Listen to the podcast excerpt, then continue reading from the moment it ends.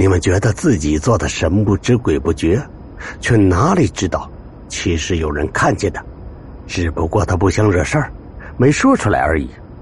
那时我想，既然江涛是害死我妹妹的凶手之一，那用他来做横死鬼，他也不算冤。于是，我借口他和我抢艾米，约那帮小流氓出来揍他，其实就是想让他们帮我杀死江涛。在动手时，江涛的死根本就不是意外，是我故意的。那你，那你为什么叫我去？罗杰有些不理解。张磊说：“因为这个法术，还需要一个不相干的人来触发。你回想一下，你大部分出现在我眼前的机会，都是我制造的。”见罗杰已经明白了，张磊接着说。虽然到最后，算我和那几个混蛋同归于尽，但是那又如何？我毕竟为我在这个世界最爱的人报了仇了。可我的仇还没报。张敏咆哮道：“这个臭女人还没死！”他突然像发疯一样冲向了艾米，可是，在刀尖顶上艾米的身体的时候，却停了下来。他没有转身问张磊：“哥，你是不是喜欢上他了？”张磊没有回答，只是走上前拉起张敏的手：“走吧，咱们走。”在经过罗杰的时候，他说：“好好照顾他。”张敏说：“你一直问我，为什么不自己动手收拾艾米？”我现在可以告诉你，因为他是我哥最爱的人。说完，他们渐渐走向黑暗，消失无踪。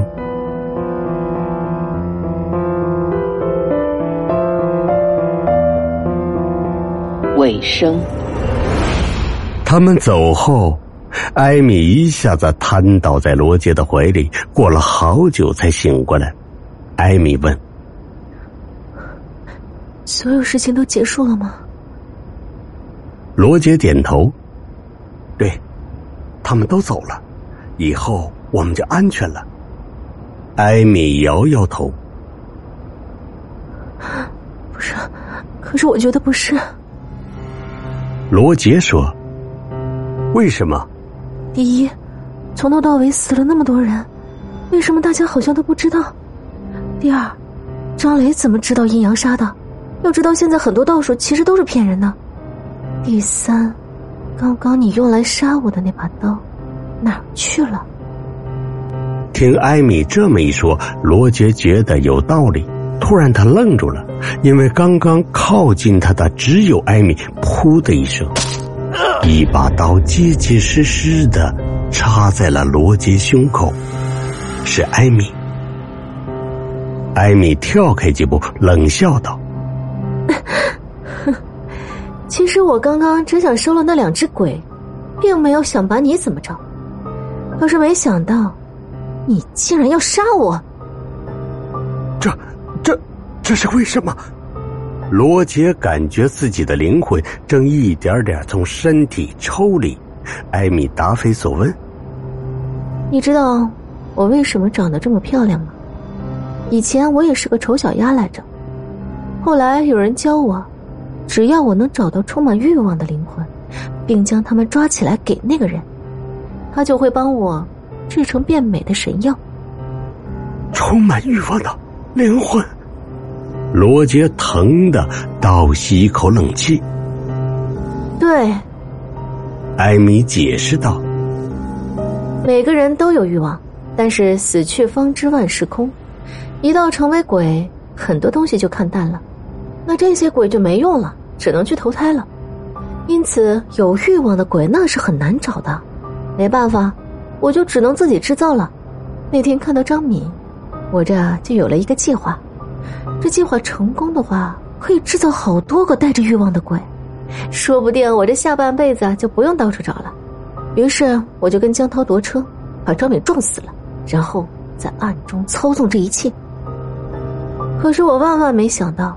除了那两个兄妹，其余的混混竟然一点恨意都没有，他们只是一门心思想去投胎，开始新的生活。那现在，这两兄妹已放弃对你的仇恨了，你应该没有灵魂可找了吧？罗杰的脸色已经变成惨白，艾米呵呵笑道：“呵呵，当然不是，难道你没听见吗？虽然他们放弃了对我的恨，但是还有爱呢。张敏爱哥哥，张磊爱我，爱就是一种欲望。当然了。”他笑眯眯的盯着罗杰。还有你，我现在把一切都告诉你，你对我的爱应该全部都转为恨了吧？所以只要我杀了你，然后直接收了你的灵魂，你的灵魂一定就是充满恨意的。然后我再去抓那俩兄妹，哼，他们跑不远的。罗杰神色痛苦，你难道就不能饶了他们？他们不是也放过你了吗？艾米一挑眉，你还是担心担心你自己吧。可是话没有说完，他的脸色已经变了。刚才痛苦之色的罗杰不知哪里来的力气，猛然起身，飞速冲向他。同一时间，一股刺鼻的汽油味钻进了艾米的鼻孔。你要干什么？艾米的声音变了。罗杰说：“唯一能让你不再错下去的办法，就是把你也变成鬼。放心，我会陪着你的。”其实，在约见艾米之前，罗杰已经知道自己深爱艾米，他发誓要死死的保护她。可是鬼在暗处，他在明处，没法，只能引她出来。他成功了，没想到引出这样一个事实。实际上，罗杰密封在身上的汽油是要在没办法的情况下和女鬼同归于尽的，却没想到真正的鬼竟是爱人。最后，杀鬼的汽油用在爱人身上。